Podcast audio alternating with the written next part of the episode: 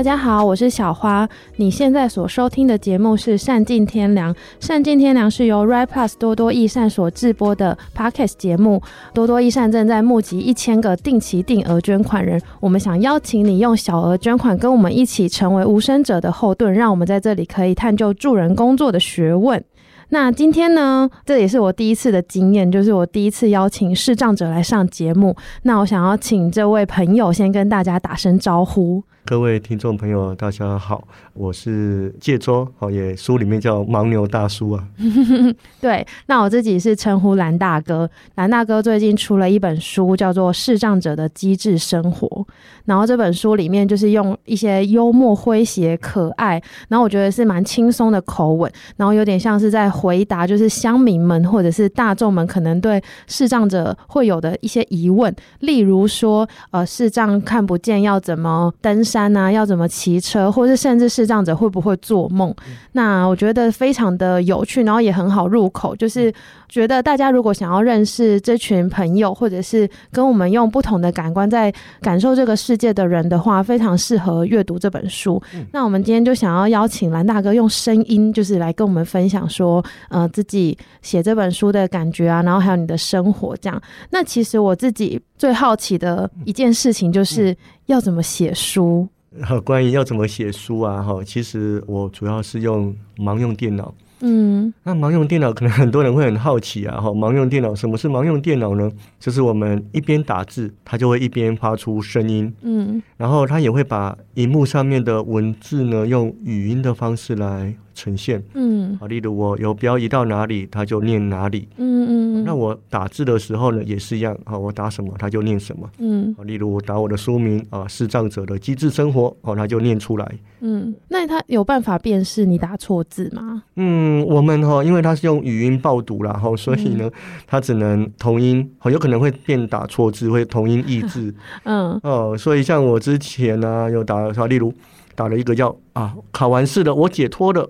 考完试了，我解脱了。结果后来我请别人帮我看了，他说我解脱了，那个解是变那个姐姐的解，然后脱衣服的脱啊，我解脱了。所以意思不一样，不一样，可是它是同音异字。所以我们像我这个写这一本书，我写完之后呢，我还要请，包括请我的家人或请我的一个呃协助我朋友的助理者，嗯，来帮我校对，哦，校对排版，然后嗯嗯因为有太多的这种错别字啊。嗯嗯，那蓝大哥就是在认识这本书之前，想要，因为你也是第一次来上我们节目嘛，就想要请你让观众可以更认识你，想要请你就是介绍一下自己怎么会想要写这本书啊。然后，因为你在书中有提到说你自己其实是后天变成呃视障者，那想要请你分享一下这段过程，这样。哦，好啊，嗯，我是十六岁的时候因为高度近视，嗯，导致。视网膜剥离，嗯，那视网膜剥离后来开刀开了三次刀，然后失败，嗯、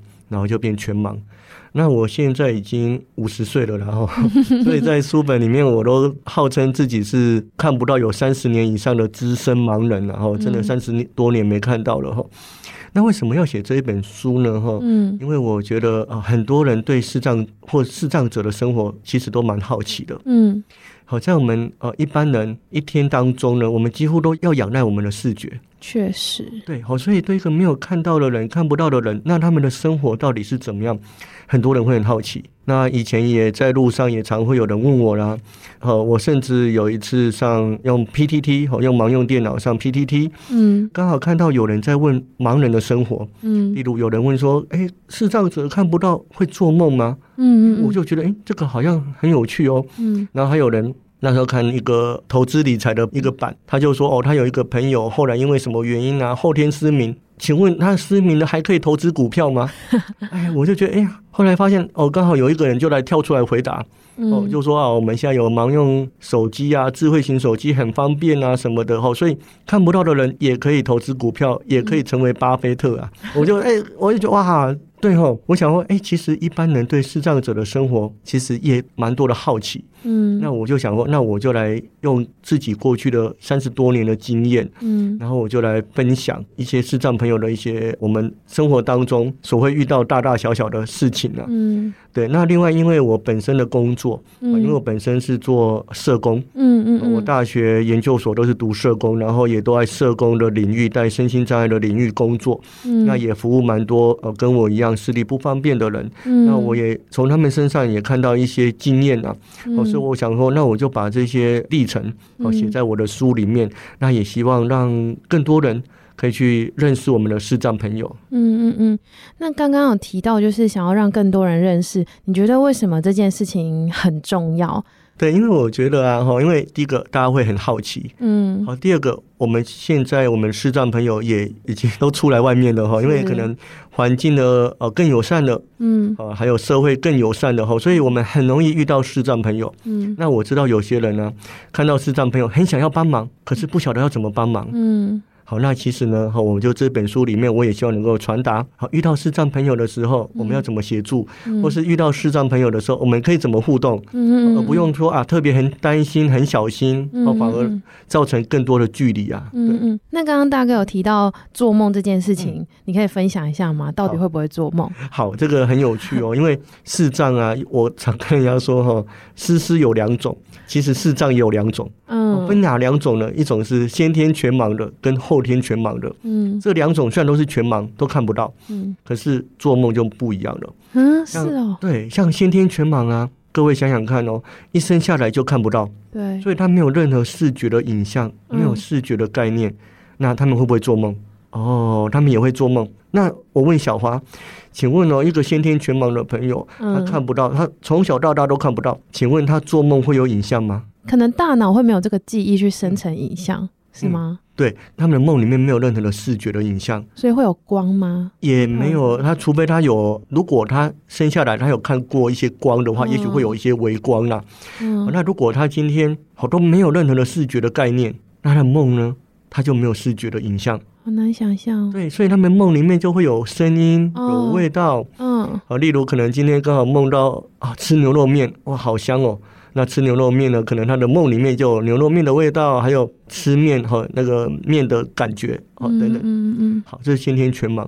那像我是后天全盲啊。嗯。那我也问小花，像我十六岁之后才看不到。嗯。那你觉得我的梦里面有没有影像？应该，如果是对照刚刚那个，我猜想会是有，然后是十六岁之前看过的东西。对，没有错。对，我的梦里面都会出现是我十六岁之前看过的，例如我可能梦到我爸爸妈妈。嗯。那我爸爸妈妈在我的梦里面呢，可能就是我十六岁以前看到的那个年轻的样子。嗯嗯。好，那我再问小花一个问题哦。好像呃，我们常说啊，日有所思，夜有所梦。对。那刚好我梦到林志玲。可是林志玲十六岁以前，我十六岁以前没有看过林志玲啊。对，那我好像真的是因为林志玲，哇，那声音太好听了。那我若刚好日有所思，夜有所梦，梦到林志玲，那你觉得林志玲在我的梦里面会不会有影像？应该会有声音，但是不会有影像，嗯、因为不知道怎么生成这个影像，嗯、是吗？哎、欸，好，这个就很有趣了。其实啊，我就会用投射的，哦、就是啊，听他的声音，哦、然后听他的那个，人家说哇，他是长头发哦，那我就会去投射哦，他的样子，好、哦、是那个样子，好、哦，所以梦里面林志玲在我的梦里面也有影像。嗯嗯嗯。欸对，可是我在想，我梦里面的影像跟实际应该还是会有落差的，因为那是我想象的画面。嗯，原来是这样。对，所以梦是一种记忆耶，就是嗯，现在才发现。对，它是一个记忆，也是一种潜意识的一个反应啊。就像人家说弗洛伊德讲到你说的，提到那个记忆，还有我想要提的潜意识。嗯，我还记得哦，我十六岁刚失明的时候啊，嗯，我每天都在做梦，嗯，而且梦里面都都是颜色非常的缤纷，嗯，非常的亮丽。嗯，好，那现在看不到三十几年了，我觉得我的梦就跟以前一样，就不是那么颜色那么鲜艳。嗯，后来我就看了，有一次我无意间就读到一个心理学，他讲到一个叫弥补理论。嗯，因为我发现啊，原来是这样，就是因为我十六岁刚开始看不到的时候，嗯，我为了要弥补我白天的一个看不到的缺憾，对，所以我在梦里面呢，就会梦到哇，颜色非常的缤纷呐。哦，我觉得那个就是一个弥补的作用，因为潜意识会有具有一个修复的功能啊。嗯嗯嗯，所以潜意识里面看到的东西，会觉得是可能我们平常比较没办法满足的那一块，嗯，然后潜意识它会出现，这样。感觉梦也可以反映某一种渴望，或者是以某一种缺乏的感觉嘛。对啊，没有错哈。所以为什么心理学里面啊，像精神分析学派啊，他们就会一个叫梦的解析，嗯，然后有一个自由联想，嗯，他就说呃，你从你的梦里面去做联想，说为什么你会做这个梦？那他的梦想要传达什么意义？嗯，因为它会有很多我们潜意识的一个反射啦。对，嗯嗯嗯。那如果读这本书的话，会发现其实虽然我们前面一直在讲说蓝大哥用牻牛大叔的身份，然后很诙谐的回答各种问题，但仔细去看会发现，其实这是蓝大哥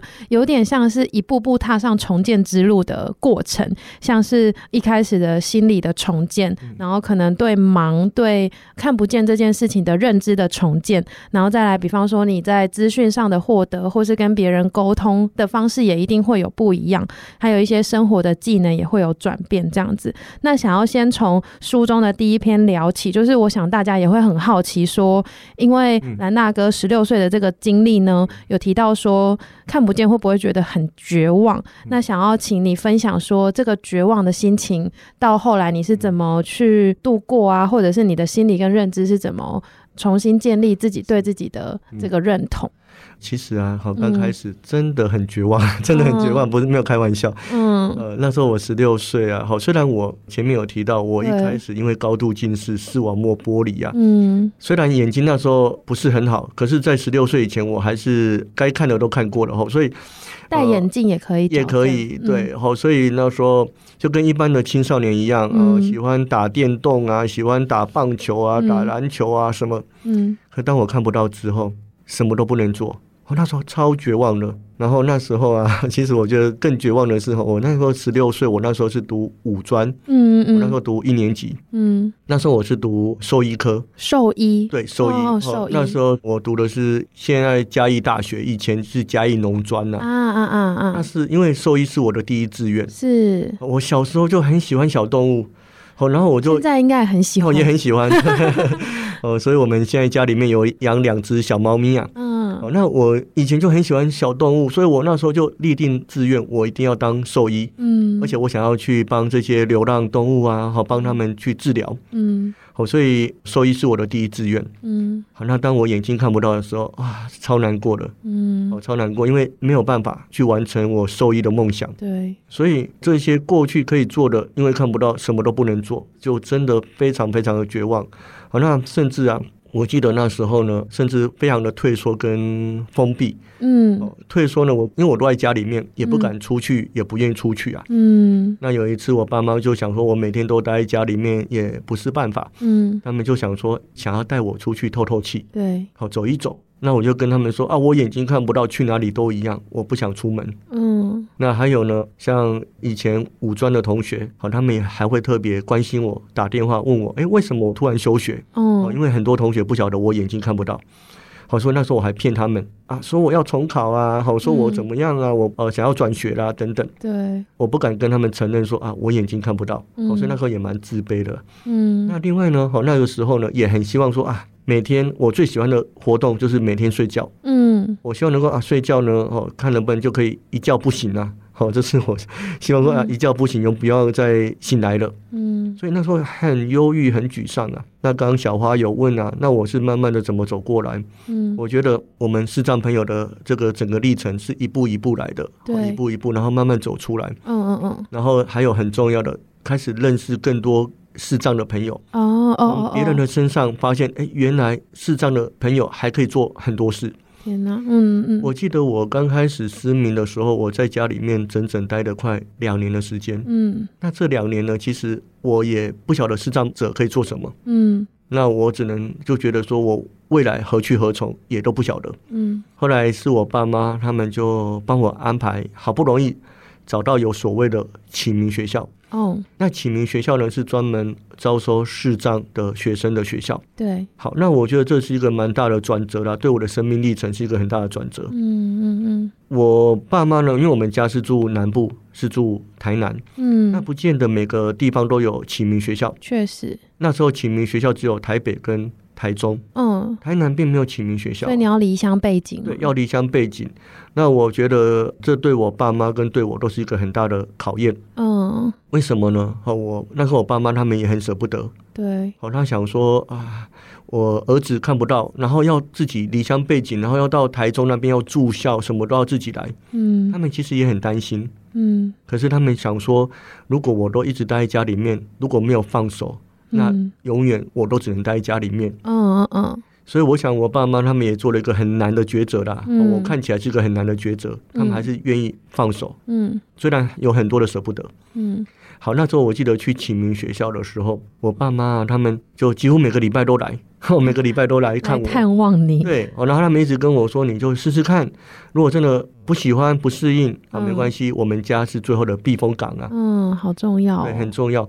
那我去那边之后呢，就认识了很多的视障朋友。对。那因为启明学校它是一个很特别的学校，嗯，它从小学、国中到高中都有一手包办，对，一手包办。然后在那边认识了好多的视障朋友，我才知道、嗯、哦，原来看不到还可以做很多事。是，像我们有的视障朋友呢，哈，我们的同学，好，他放学就可以自己坐公车回去。嗯，这是完全颠覆我的三观呢、啊。嗯，因为我想我看不到，怎么自己有办法坐车？嗯，然后后来才发现，哦，原来就是可以。嗯，啊，那时候读启明学校一开始的时候，我也觉得，为什么我们同学都嘻嘻哈哈，好，只有我一个人忧愁苦脸呢、啊？嗯，我就想说，眼睛看不到，很可怜啊，为什么你们都还笑得出来？嗯，那我从他们身上才发现，哦，其实。就很多的生活还是可以过得去啊。嗯嗯。那我记得有一次还蛮有趣的，我想就在这边分享给各位听众哦。啊、那时候我刚开始读启明学校的时候，我爸妈就想说我眼睛看不到，嗯，那要洗衣服呢比较麻烦，我看不到没办法洗衣服啊。好，学校也没有洗衣机，都要手洗，嗯，都要手洗。那我爸妈呢就想说叫我不要洗衣服，哈，就一个礼拜我爸妈来带回家，带回去，哈，那累积一个礼拜 来做替换呢。嗯，那我本来以为每个同学都跟我一样。我后来才发现，哎、欸，奇怪，没有哎、欸，有的都自己洗衣服啊。嗯，然后我就很好奇啊，我就问他说，哎、欸，同学，哦，就不好意思，请问我们眼睛看不到，你这样洗衣服，你怎么知道洗的干不干净啊？嗯，哦，这是我一个很大的好奇啊。哦，因为看不到啊，你怎么知道洗的干不干净？那我那个同学他回答的很妙哦，他就问我说，那你知道这里是哪里吗？我说这里是启明学校啊。嗯，对呀、啊，那启明学校。是招收什么样的学生？我说视障的学生啊。嗯。哦，对呀、啊，我们眼睛都不好，都不方便啊。那你衣服洗得干不干净？有人看得到吗？哎、欸，我说对哦，你哎、欸、说对了啊。哎、欸，对，因为我们洗衣服有没有干净无所谓啊，因为我们都看不到啊。好笑。对，然后他说重点是你洗完衣服要香香的。嗯嗯，你不要说洗完衣服还臭臭的哦，那就差很多了。因为我们鼻子都很灵。我后来想想，哎、欸，对哦，有道理。所以我后来，所以重点是要香，哎、嗯欸，要香，对，不是干净。哦，所以我就后来我想说，哎、欸，我的同学啊，我的室友都自己洗衣服啦，嗯，包括像有的小孩子、小学生都爱自己洗衣服的。我那时候读高一，我还要让我爸爸妈妈来帮我弄、帮我洗，嗯嗯嗯，那我就觉得自己很像妈宝啊，所以我后来我就自己洗。好，那我跟我妈妈说啊，我自己来就好了。对，那洗完衣服，我一定闻闻看有没有香香的。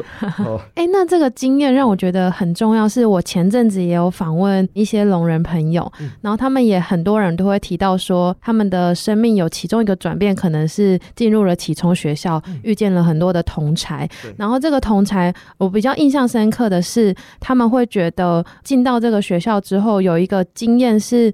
好像什么都不用说，别人就可以理解你。然后他觉得这个感受是很重要的。然后进一步，大家就可以互相分享彼此克服生活的方式，其实是跟一般人的生活是很接近的，没有什么不一样。对，不知道蓝大哥是不是有这样的感受？对，我也是这样的感觉。就你在那个环境，你就觉得你是被理解的。嗯嗯嗯。而且你不用特别再去强调什么，大家都知道。嗯嗯，嗯。对。然后我觉得在里面有，我觉得一个很棒的地方，就是大家会互相帮忙。哦，像我们启明学校呢，哈，招收视障的学生，对，那有弱视，也有全盲。哦，我觉得大家的其实视力的程度是不太一样，嗯、不太一样的哈、嗯，所以弱视的朋友会帮全盲的朋友。哇，嗯，像我们有时候呃，礼拜六、礼拜天如果没有回家住学校宿舍，嗯，那想要哎嘴馋，想要吃个盐酥鸡，那盐酥鸡呢怎么办？哦，弱视的同学来，你去哦，我们那个是读台中启明，在后里啊，嗯，我们说啊，那你去后里街上帮我们买，嗯，就弱视的同学就去帮我们买东西回来给我们吃啊，嗯嗯嗯，对，好所以我觉得有很多互相帮忙。好然后大家其实也在启明学校也看到每一个人的哦，其实都不同的遭遇啊。嗯，我还没有读启明学校的时候，我以为我是最悲惨的。嗯，当我读启明学校之后呢，我觉得真的人比人气死人啊，就会有些人的状况比我们更糟糕了。嗯，也是有哈。那像我刚刚前面提到的哦，最少我爸爸妈妈好，他们都很关心我，很在乎我。嗯，那我在启明学校也有看到哦，有些家人几乎都不闻不问的，也是有。嗯嗯嗯。但不管怎么样，听起来就是在这个过程当中。都会很需要，比方说同才的协助，或是他人的协助。因为像蓝大哥在书里面也有提到说，像你会去登山，然后你会去骑单车，然后还会勇渡日月潭，嗯、就是非常的厉害。嗯、但这个过程中，我也看到一个很可贵的事情是，这中间很多都是需要互相协助的。像是跑步的时候，可能会需要陪跑员，然后骑单车的时候是前面会有人骑，然后你们在后面踩，对，然后也有提。提到说哦，就是我也觉得大家应该也会很好奇，说你刚刚自己有提到，就是既然看不到，为什么要去做这些事情？对，其实我觉得就是一种体验呐。对，哦，那我觉得蛮感谢的哈。说，因为现在的社会的接纳度，还有很多的志工的帮忙，嗯，就像路跑，嗯，很多的陪跑员就带着视障者跑步，嗯，好，在我以前那时候刚开始失明的时候，比较年轻的时候，那时候并没有这些东西啊。对，所以一个视障朋友想跑步、想运动是没有机会的。嗯，可是现在有路跑，有陪跑员，带着视障朋友一起跑步，那我觉得那个是一个。除了协助的过程当中呢，也让更多的明眼的志工去认识视障朋友，嗯，然后他们两个共同去完成一些目标。哦，像我们呃，我书里面也有写，有的视障朋友哇很厉害，还可以跑到全马，对，四十二公里，对，四十二公里。好，那陪跑员就跟着跑，好，跟着跑。那当然，陪跑员的体力一定要比视障者还要好，因为他要带着视障朋友一起跑。嗯嗯嗯，对。那我还有提到骑斜地车，好，那骑协力车呢，就前面是明眼的自工，然后我在后面踩，好，他叫我踩，我就用力踩，然后刹车，好，我就停。然后他还会描述周围的环境给我们听，嗯，嗯，嗯，那我觉得还蛮感动的，就是说有人愿意带着我们视障朋友一起骑车。嗯，我记得我在十六岁以前还看得到的时候，我也很喜欢骑脚踏车，哦，到处乱跑。嗯，那我失明之后，我从来没有想过我还有机会可以骑协力车、骑脚踏车。嗯，嗯，那因为有这些志工的帮忙，然后也让我骑得更远，比我以前看得到的时候还骑得更远。嗯嗯嗯。哦，那有时候还有骑过什么三天的哈，骑快两百公里的哈，那种都有。那我觉得就是有这些志工的帮忙，嗯，让我们的视障朋友的生活的体验，或是触角，或是可以跟一般人一样啊。好，所以刚刚小花问我说：“哎，为什么会想要做这些事情？”对啊，那我想很重要的就是因为有人要带着我们做这些事情。嗯嗯嗯。好，那我觉得我们也想要跟一般人一样，跟一般人一样骑车，跟一般人一样跑步，跟一般人爬山。嗯嗯。就是这我两件事情想要回应，一个是前阵子我们站上也有访谈深藏潜水，然后也一样有一个全盲的潜水员。然后他受训结束之后，就是大家也觉得很好奇说，说啊，你潜水又看不到，为什么要去潜水？他就跟蓝大哥在书中提到的一样，就是他就说他还有很多其他的感官可以去感受那个水冰冰凉凉的，然后流过身体，在身体当中流动的感觉。我就觉得，哎，真的啊，就是我们自己一定也会有比较弱跟比较强的地方。那体验世界的方式有很多种，也不局限于一种这样子。没有错啊，嗯，就像。嗯，我书里面也有提到啊，就是说哦，视障的旅游，嗯，就曾经有人跟我说，你眼睛看不到，你去哪里不都一样吗？我 今天带你去哪里，跟你说后面是万里长城，你也不晓得是万里长城啊，那为什么还要出去玩？嗯，那我的想法是因为啊，就刚小花说的，我们还有其他的。体验，例如我可以听到不同的声音，嗯，我还可以感受到不同的温度，嗯，像我那时候出国，我第一次出国，我就选择去北京，冬天的北京，嗯。嗯。那时候是冷呢，很冷，我就故意的，好要选择这种零下，那时候是零下十四度啊，台湾不会有的那种，不会有的，然后一种特别的体验呢，嗯嗯，那我觉得旅游不就是这样吗？对，就是去体验很不一样的东西，虽然我看不到，可是我还可以听，哦，我还可以感受，嗯，甚至还可以吃不同的异国料理，嗯嗯，哦，所以我就觉得我就很满足啊，嗯嗯嗯。刚刚另外一个是提到无障碍旅游，就是我们之前也有跟一群使用轮椅的大哥大姐去，例如爬合欢山，然后。因为大哥刚好提到说，有一群人很愿意协助，所以才有办法一起走出来。但其实像在那个过程中，我反而觉得我比较常是被协助的，因为在合欢山上面，我我没有登山的习惯，所以我根本就有点走不动。但是使用电轮的大哥大姐都是撸的比我还要快，然后甚至有时候拖那个物资车也是请他们帮忙。然后以及在那时候也会发现说，哎，其实我们每个人都有可能有一天会有各种不方便的时候，所以这种时刻就是可以让我们发现哦，环境哪里是不够好的。然后如果我想要安稳，就是安心的生活在这个社会里面，还有哪一些是可以改善的，就会觉得是一个很棒的体验。这样对，没有错啊。像你刚刚提到合欢山，我之前也有爬过啊。嗯，真的。对，那时候冬天呐、啊，那时候跟我太太，嗯嗯嗯，那我们两个一起爬，嗯，好，那因为是冬天，然后是因为它的那个海拔比较高，对，所以呃，我都几乎是拉着我太太往前冲的哈，因为他就哇，他都快喘不过气来了，嗯、对，可是我就那时候是一种很特别的体验呐、啊，你看。嗯在冬天那时候，合欢山大概零度，然后可以在这么高的地方，嗯、然后你听到不同的声音，嗯、然后我太太还会带我去摸旁边的植物什么的。嗯嗯，嗯，我想就是虽然我们眼睛看不到，可是我们还可以透过各种感官去认识这个世界。啊、像是鼻子吸进去的气，应该就是哦，也有不一样，冰凉凉，然后刺刺的。对，嗯嗯嗯。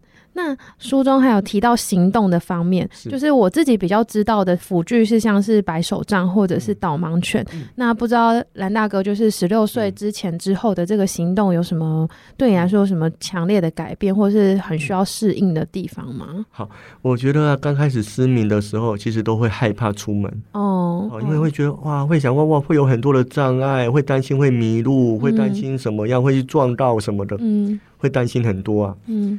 好，那因为后来学校毕业，好，然后也上来台北读大学，好，所以都会必须强迫自己，强、迫自己要出门。嗯。好，那后来发现这出门这件事情，我才发现其实啊，社会上也遇到蛮多真的是好心人呐、啊。嗯，我我常想要用一个孙中山和我们国父哈孙逸仙先生他说的一个叫“知难行易”啊，因为我觉得就跟我们的视障在外面走路一样，我一开始会很害怕、很担心。对。可当你走出去之后，哎，发现好像没有那么恐怖啊。嗯。对，所以就慢慢的，对，像我越来越熟练，对，越来越熟练。例如啊，像可能我那时候刚开始社工大二大三要去实习，对，要必须到机构，那要从学校宿舍呢要坐公车，那时候我就好害怕，说啊，我坐公车，我到底有谁可以帮我看公车？我会很担心呐、啊，嗯，然后我会不会下错车？嗯，很多担心。那时候我爸妈他就说，哎，那你没关系。家里面提供经费，你就坐计程车去就好。嗯嗯嗯嗯，我听起来好开心。可是我想说，哎、欸，那个计程车，我爸妈就每个月要给我一笔的费用啊，对，当做我的交通费。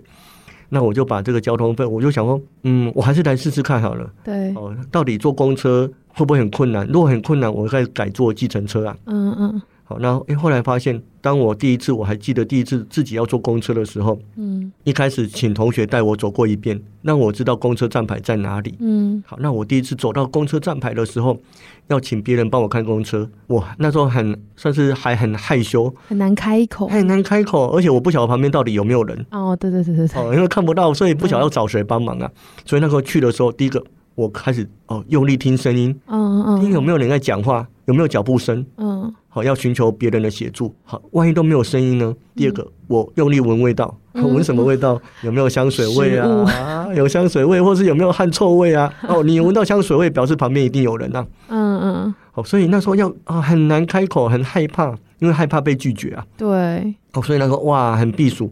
好，走到公车站牌，我就立正站好，都不敢动，请看看有没有有缘人呐，哈，有没有善心人士主动来问我需不需要帮忙啊？嗯嗯嗯。可是，在那边等的时候，就一直听到公车来，公车走，哇，又很担心会不会迟到，机构实习会不会迟到？后来还是要鼓起勇气啊，嗯，好，鼓起勇气，好，然后就诶，注意听，哦，旁边刚好哦闻闻到味道，哦，有香水味。我就慢慢的，慢慢的，对，就像怪叔叔一样，慢慢的靠近了哈。那时候是年轻人啊，怪怪的年轻人哈，慢慢靠近。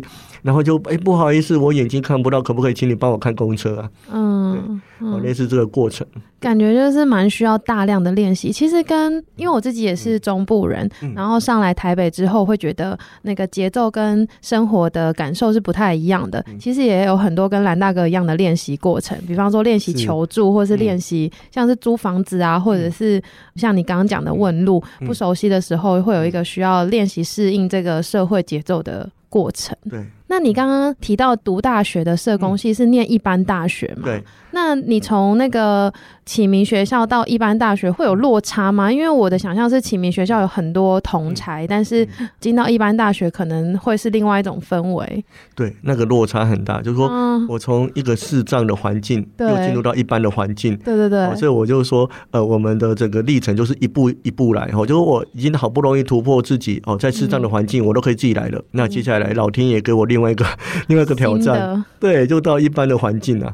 好，那到一般的环境，什么都要靠自己。那你觉得最难的是什么啊？我一开始觉得最难的是哈，那时候因为我们我那时候是读中兴法商学院，现在改台北大学。对。那时候我们的学校是在民生东路那边。哦哦哦哦。我们的宿舍啊，宿舍是在那个河江街、新安街那边。然后我要去上课呢，要走过两三个马路，然后最大的马路是民生东路。嗯。那时候对我来讲是最害怕的。嗯嗯嗯。看不到，要过马路。哦。然后车水马龙。车水马龙很害怕。好，我记得哦，这个一个有很有趣的故事，想要跟各位听众朋友分享。那时候啊，刚开始我进去读大学的时候啊，班上同学发现，哎，我们班上有视障的同学，很稀奇。然后也因为我们是读社工嘛，大家也发挥自己的恻隐之心呐。嗯。所以那时候大家同学就说，哦，自愿性的组一个叫志工团。我们为了协助你，为了协助我，那时候有二十几个哇，那同学踊跃踊跃报名，很热烈。哎呀，哦，还有同学说，赶快签名，赶快来，这个有奖学金，好像骗人家。哦，后来。我们那时候就很多同学，二十几个，他们就有的是晚上会来帮我报读、念资料给我听，然后呢，还有一组人白天早上要带我去学校上课啊。嗯嗯嗯哦，那开始第一个礼拜，因为我们蛮可爱的，哎，那时候大一啊，因为有很多课，所以有很多的所谓的早八啦，好，就八点早上的课。一开始呢，哇，同学都哦都很准时。哦，然后七点五十就在门口等候，哦，然后就带我去教室上课，嗯嗯，然后下课放学哦，就有人带我回宿舍。好，一开始呢都还蛮顺的哦，嗯，过了一个礼拜之后，哎，奇怪，今天七点五十怎么都没有人来，空空的，哎，都没有人来呀，哇，那怎么办？而且那时候是民国八十二年啊，好，所以那时候也没有手机，也没有什么，没办法跟对方联络，嗯，那怎么办呢？哇，糟糕，已经快八点了呢。我会不会迟到啊？好，怎么都还没有来？嗯，好，那我后来就想说啊，这样不行，我就鼓起勇气啊，好，鼓起勇气就自己一个人走去学校啊，迈出脚步，哎，迈出脚步，好，想说啊，靠同学哦，靠不住，还是靠自己啊。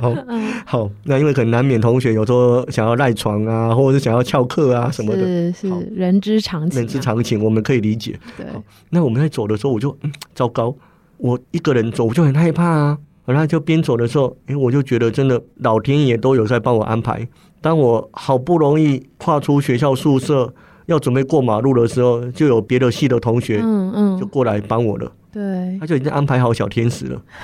哦，所以我一开始以为哇，好难，我就想说我会不会半路迷路啊，或什么的。嗯，哦，或者是在过马路的时候不小心怎么样发生意外，都想了好多负面的东西。嗯，当你在实际在做的时候。就知难行易啊，嗯，然后就哇，真的就有人跳出来帮忙，嗯，而且那是一个不认识的人，嗯，我记得那个是一个哇，那个好酷哦，一个男同学，嗯，那我就问他说，哎，你是读什么系啊？嗯，我就稍微聊天，好，他又社会系，嗯，他是读社学，我是读社工，他读社学，对，好，他就讲话都短短的，很酷这样，很酷哦，很酷。然后他问我要去哪一间教室，嗯，好，我本来以为他是送我到那个我们的教学大楼门口，没有，他就送到教室门口，然后他再离开呀，嗯嗯，对，好，所以我是觉得真的有时候，当我们遇到困难一筹莫展的时候，老天爷就安排一个小天使出现了。嗯嗯，哎、欸，不过我不管是从你刚刚搭公车，或者是这个故事发现。有一件事情很重要，是有后盾很重要。就是像爸爸妈妈，呃，提供说，啊，你再怎么样，你都可以搭计程车。然后或者这一群同学，虽然 中间 呃翘课或者是睡过头，然后没有出现，但是你知道，还是有一群人是很主动愿意帮你的。就是这两件事情的共同点，对我来说都是好像有一个后盾。所以不管你在怎么样，你都可以去寻求这个后盾的帮忙。所以你中间就有很多可以自己去挑战，或者是自己去练习的机会，或者是。是会有个安心感，就会觉得说啊，那我就试试看搭公车，反正不行还可以搭计程车。或是那我就试着自己走走看，反正不行，可能再怎么样，我明天后天 还是会有这一群同学的帮忙，这样。对，没有错，而且我觉得那是一个好的经验的累积啊。哦哦，就像我呃坐公车，为什么我现在都很敢坐公车？因为每次坐公车，我说，哎，请问有没有人可以帮我看公车？嗯，就会有人跳出来。哦哦哦，如果假设我每次寻求别人的协助，人家都不理我，你明明听到旁边有人讲话，你说有没有人可以帮我看公车，都没有人要理你的时候，你会觉得会更挫折，那更不敢出门。嗯，好，所以我觉得我们很多视障朋友可以勇敢的出门，就是因为一直不断累积好的经验。嗯，对。如果我每次出门都遇到被拒绝，然后都没有人要理我，那我搞不好我也不敢出门啊。嗯，因为有太多不好的经验。那说真的，蓝大哥，你有遇过不好的经验吗？好，呃，我有遇过一次，然后就是一个我觉得一个 印象蛮深刻的哈。嗯，那个不好的经验呢，哈，就是刚好我要去一样要坐公车。那走到公车站牌的时候，刚好听到一对母子或者母女，我不太知道哈，就是一个大人跟小孩的对话。嗯，我就想过，哎、欸，妈妈都是很善良的。嗯，我就慢慢的过去说，哎、欸，不好意思，可不可以请你帮我看公车？哇，那个妈妈就很紧张，哎、欸，你要干嘛？你要干嘛？嗯，然后就赶快把小朋友带走。嗯，那小朋友在旁边说，哎、欸，妈妈，他好像需要帮忙，哎，好，然后慢慢的那个声音就消失了，越 渐行渐远这样子，对，就不见了。嗯，哦，那我还是强调一点哦。在我的人生当中，哦，寻求协助这么多，遇到不好的都是非常非常的少数，都是个位数啊。嗯嗯嗯，了解。那还有一个是，除了刚刚行动啊，或者是心理认知方面，然后也有讲到运动。那还有一个是关于沟通或者是资讯的取得，在十六岁之前，可能可以透过。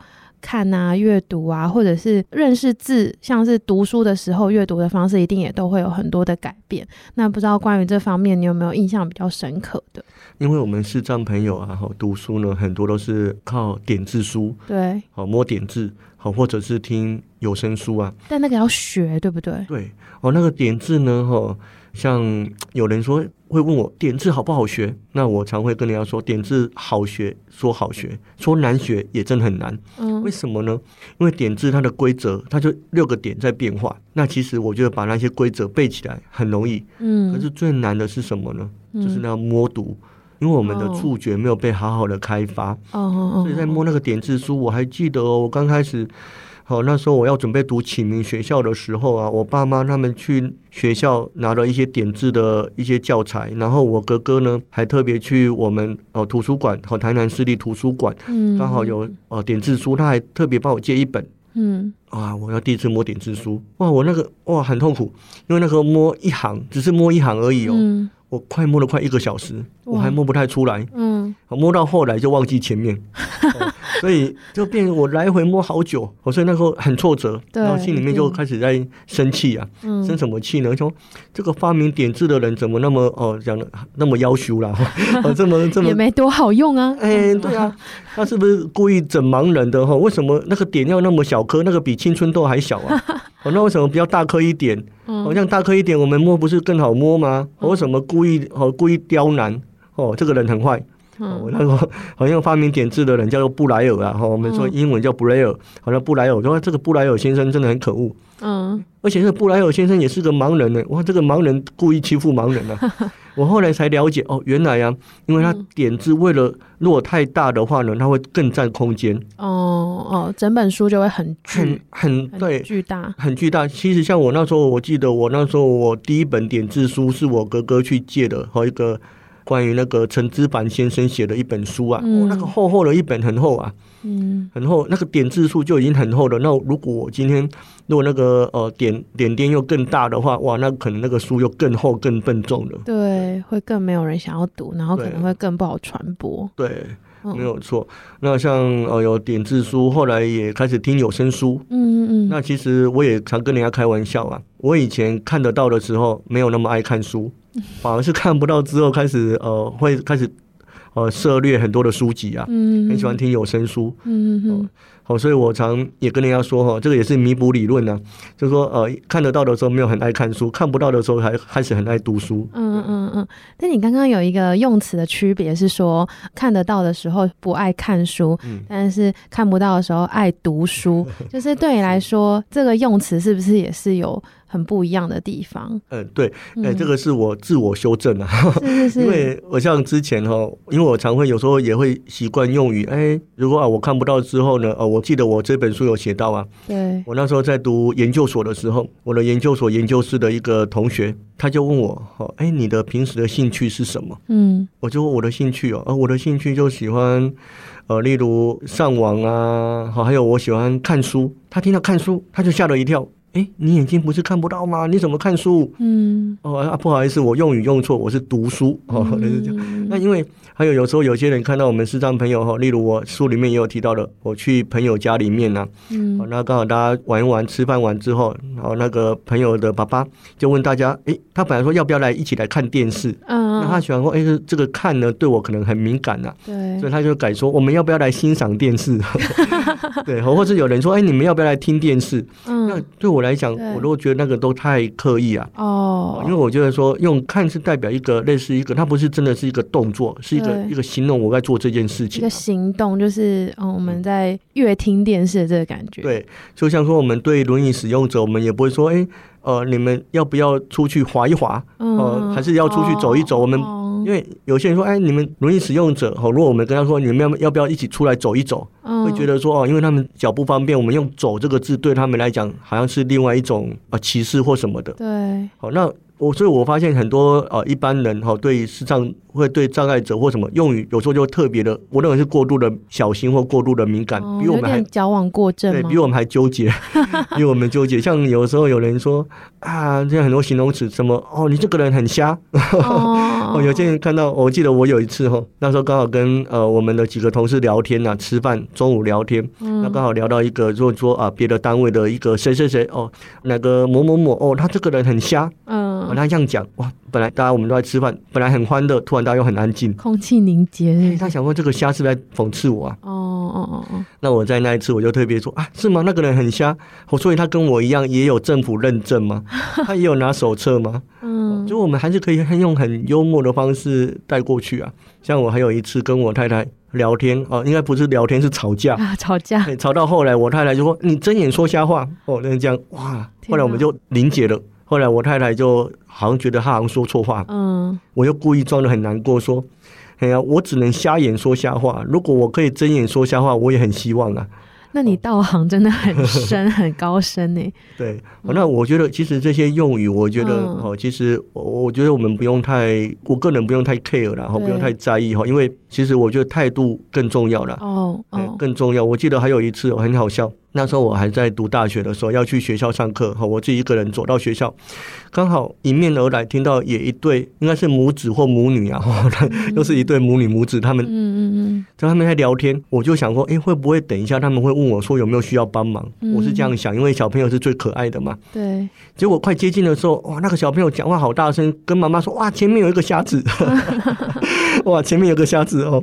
我本来还在想说，这个小朋友会问我有没有需要帮忙，没想到他是问说前面有个。瞎子，嗯，后来我想，哎，这样不对啊，哦，我就我就觉得说啊，我要反击，那我要怎么反击呢？嗯，我就跟他跟小朋友说，哎啊，大哥哥不是瞎子，大哥哥是螃蟹。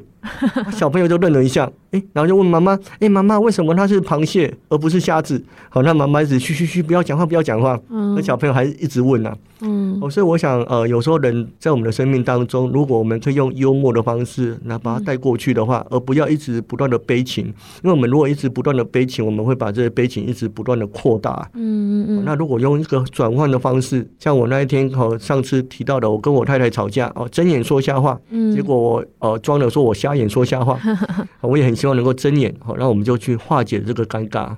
嗯，不过我觉得最重要的是中间蓝大哥提到的那个态度，就是感觉比起我们一直去非常非常纠结，说好像面对每一个人或是每一个跟我们不一样的人都要用什么样的用语，那更重要的可能是观察跟他互动的感觉，然后前后的这个对话的脉络，然后去选择当下最适合的这个词汇，这样子，并不一定是说一个词汇一定可以用在所有人的身上。对啊，好，所以我也自我。修正啊，自我言论审查了，好像 怕别人会纠结哈，嗯，怕别人比我更纠结哈，所以人家说，哎，你的兴趣是什么？我就说读书，我就不会说看书，怕别人会很纠结，说，哎，你眼睛看不到怎么看书？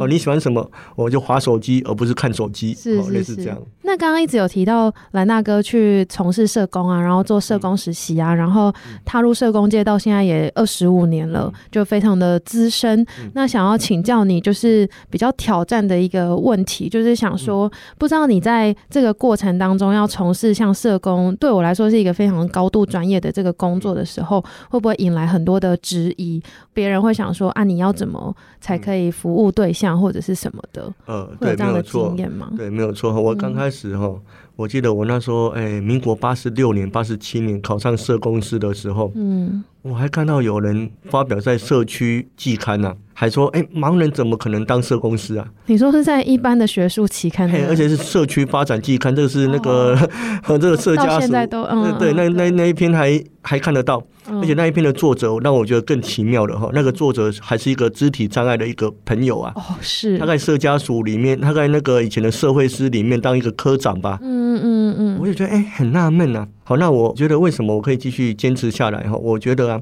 在我们的社工的领域里面分的很多啊，嗯，包括像有儿童啊、青少年啊，哈，什么医疗啦、身心障碍领域啊等等，嗯，那我一直常跟自己也跟很多我们的朋友说哈，我们要发挥我们的优势。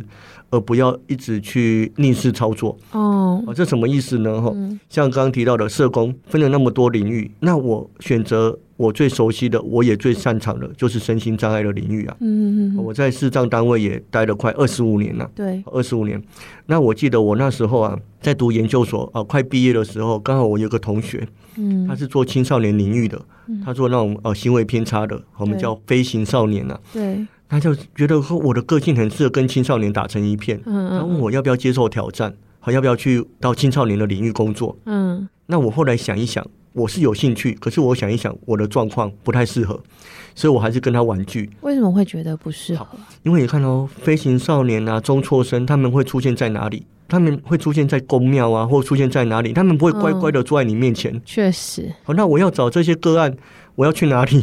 我要去公庙去哪里？我都行动不方便了，公庙在哪里我也不晓得。嗯嗯，所以我就觉得那个对我来讲不是一个优势。嗯嗯嗯嗯嗯，不是一个优势。那我为什么要做身心障碍的领域呢？那是我的优势，因为我的跟个案，哎，个案跟我一样都是行动不方便，所以我们很快的就可以建立专业关系啊。嗯嗯，我很快的就被他认同。嗯嗯，那甚至呢，我也可能，我记得我有一次啊，要服务一个个案。嗯，我们办一个职业训练的课程，嗯，好，针对视障朋友办职业训练的课程，嗯，我们很鼓励这些视障朋友可以出来接受职训，对，那时候刚好我先电话访问，好，刚好有名单打电话，好跟他，哎，你们要不要来？好，刚好有一个个案，我鼓励他要不要来上职训。对，好，他跟我说哦，他视力不方便啊，什么什么什么很多原因呢、啊。嗯，那我就跟他说，那我呃可不可以哪一天去家访去拜访你？嗯嗯嗯。然后我跟他说，我眼睛也看不到。嗯。他就愣了一下，哎，你眼睛看不到，你怎么有办法来我家？嗯嗯嗯。我就跟他说，哎，我就是有办法。嗯。好，那我跟你打赌，如果我可以到你家，你来参加我们的职训好不好？嗯，好，他就说好，我就跟你打赌，好可爱。好，那我就真的出现在他家门口啊，哦、他还吓一跳，哎，你真的来了？哦，你真的你是怎么来的？哦，原来我就是坐富康巴士去。好，所以我的目的是要让很多人知道。我还记得我有一次哈，那时候刚好金门县政府那边邀请我，好去访问他们几位中途失明的个案。对，那时候我又去看了一个个案，当他我去的时候，他就吓了一跳。说你真的眼睛看不到吗？那你眼睛看不到，你怎么坐飞机？嗯，你怎么来？嗯，哦，他就很多的好奇。那我就跟他说啊，我坐飞机，我就坐计程车到机场，然后请机场里面的人哦有引导协助。对，哦，然后到金门，然后怎么样怎么样？哦，然后现在我就已经出现在你的面前了。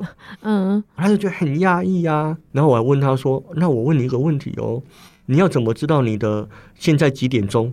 嗯，哦，你看不到啊，那你怎么知道几点钟？我就问那个个案。那他怎么回答呢？他就说：“我就是听广播，每次那个哦准点就有中原标准时间，对，所以我只能知道现在大概什么时间。”嗯嗯嗯。好，那我听到这个我就很开心，我就拿出一个语音手表，嗯，然后按下去就几点几分，他就吓了一跳，哎，怎么会有这个东西？嗯嗯。然后这个东西我就是要送给你。哦，所以我想，就是我觉得我在这个身心障碍的领域，因为有我的优势，嗯，好，因为我虽然我的障碍，可是我把障碍变成我的优势，对，好，然后用我的个人的经验，好，还有用我的一些过去的个历程，嗯。好，然后一样，我的服务对象跟我一样都是身心障碍，所以我也很容易被他们认同，被他们接受。嗯，我就像说，我跟我的服务对象说，哦，中途失明的个人说，哎，我们要勇敢，我们要面对生活。那因为我是视障，我有走过这个历程，嗯，所以他觉得我的话可信度很高啊。嗯嗯。那如果今天是一个一般人、明眼人的社工一样，就跟我们的失明的个人说，哎，你要勇敢，你要走出来。那我们的失明的个案说啊，因为你眼睛看得到，所以你可以走出来呀、啊。感觉效果好像差非常多，差很多，那个说服力就不一样，那个力度就不一样啊。对对。而且说真的，在这个所谓的你刚刚说的要勇敢或走出来的这个背后，其实你是有很多实战经验可以分享的，比较不会是有一点像是在打高空，或者是一些看起来只是鼓励的一种泛泛之论这样子。就是像你刚刚的那个手表，虽然看起来是一件很简单的事情，但是确实对他来说是一个哦从未见过的一个工具，这样子就有很多实战经验可以分享，觉得这个非常的重要。对。嗯，没有错。好，所以呢，我在我的书里面也有提到哈，别人看不起我们没关系，我们不要连自己都看不起我们自己啊。嗯，好，所以那个社区发展季刊他写的那一篇到现在，因为他写上去永远都留着。可是我就是要证明给他看，我已经做了二十五年的社工，而且我都还是在民间单位。是，可是那个作者他只是在公部门里面，嗯，公部门里面做的是什么？一些文书行政啊，嗯，他也不是真正的社工。第一线这样子。对，好，所以我还是第一线。嗯，所以我想，真的就还好，我坚持下来。嗯，对。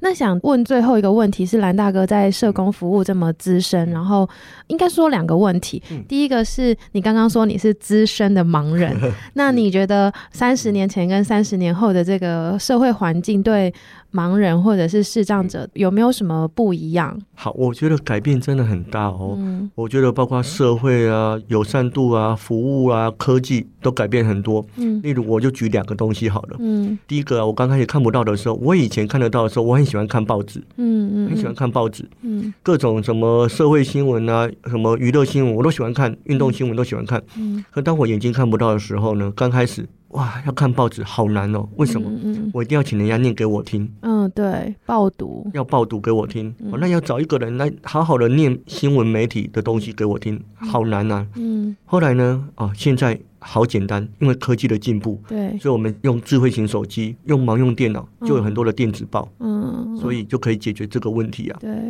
那我再分享第二个哈，就是我觉得交通的引导服务。对我们来讲很重要。是我记得啊，我以前在读启明学校读大学的时候，我爸妈他们就会特别上来哦。如果放寒暑假，好像我读大学的时候，我爸妈有时候就特别上来把我接回去。嗯嗯，不然就是我要跟同学一起回去。嗯嗯，好，因为都要透过别人帮忙。可到现在呢？就不一样喽。嗯，现在呢，我只要哦坐捷运有引导服务，对，我要坐高铁、坐台铁、坐火车都有引导服务，就不用担心了，就可以自己出门。对，可以自己出门。嗯嗯嗯哦，所以我几乎现在几乎都到处跑。嗯哦，因为工作的关系哦，所以到处跑。好像我昨天还跑基隆，哇，然后礼拜一我还跑新竹。嗯，都因为有这些引导服务。让我们的行动范围更扩大了。嗯嗯，如果没有这些引导服务呢？哦，我想我可能要跑到新竹都有困难了。哎，那我听起来觉得这个服务非常的重要，是跟我们之前站上也很常谈的一个概念，就是自立生活是非常接近的。嗯，就是你有了这个服务之后，你一路上都可以自己决定要去哪里，嗯，然后要用什么样的方式完成这趟旅程，然后想去的时候也不用一直有麻烦别人，或者是一定要找到另一个人跟你一起同进同出的这个需求，这样子。对，没有错。我记得我那时候大学啊，有一次要放假要回去。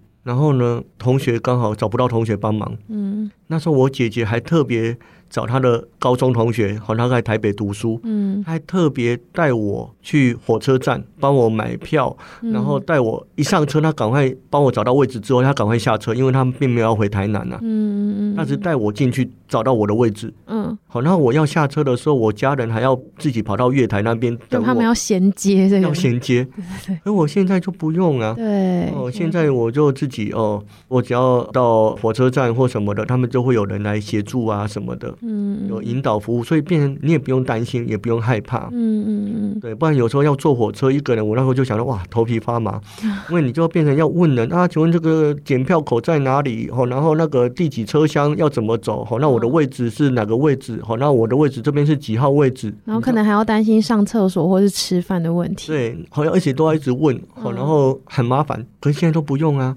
像我要坐高铁或坐台铁，他会带我上车，然后帮我找到位置，好，他们就坐下来，然后我坐下来之后呢，他们就会通报，哦，通报给列车长，通报给下一站我要下车的那边的人，嗯，所以完全让我们所谓的叫无缝接轨啊，哦，所以我们哦，变成说我们其实就很多这些，因为有这么多的友善的服务，让我们视障者走出来越容易越方便了，嗯，所以我在书里面也有提到的。以前看不到的时候，很多事都不能做。到现在，有人如果问我说，眼睛看不到有什么事不能做？我想一想，好像很多事都可以自己来啊。嗯嗯嗯，对啊，嗯是。那最后一个是，除了资深盲人之外，你也是一个资深的社工。那不知道你在服务这个身心障碍的过程当中，有没有发现一些，比方说刚刚讲到说要请大家出来参加这个职业训练，你有没有发现这个刚刚前面我们提到这个环境的改变？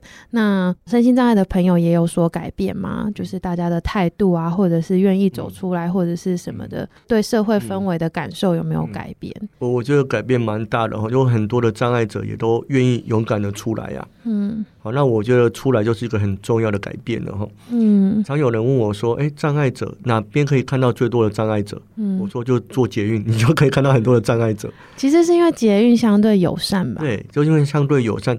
讲到这个，我再稍微提一个小故事哦。嗯，那时候在台北要盖捷运的时候，民国七十七年、七十八年要盖捷运的时候。他们一开始并没有考虑到无障碍的环境，是对他们的想法说：“哎、欸，这些障碍者很少出来呀、啊，根本不太需要啊。啊”那如果我们弄个无障碍的环境，弄个电梯什么的啊，全部弄起来要花十几亿呀。嗯，他们说那个 CP 值啊，报酬率很低呀。嗯，因为很少障碍者在出来坐公车啊。嗯，好，那他们没想到是因为环境的不友善，我们出不来呀，不是我们不想出来呀。对。后来那时候哦，深藏联盟那时候有一位，我觉得让我觉得很敬佩的一个刘霞女士啊。嗯。然后他听到这个新闻，听到这消息，哇，他就很生气，就带了好多的障碍者去抗议啊。嗯嗯嗯。然后还有找议员啊什么的。后来好不容易他们才愿意啊，花愿意花多花十几亿，好把这个无障碍环境做好。嗯。那我们现在来看哦，你看，我们就是因为他的一个友善、一个无障碍的环境，所以很多的障碍者就可以出来啊。是是。对，如果今天没有这些无障碍的环境，我相信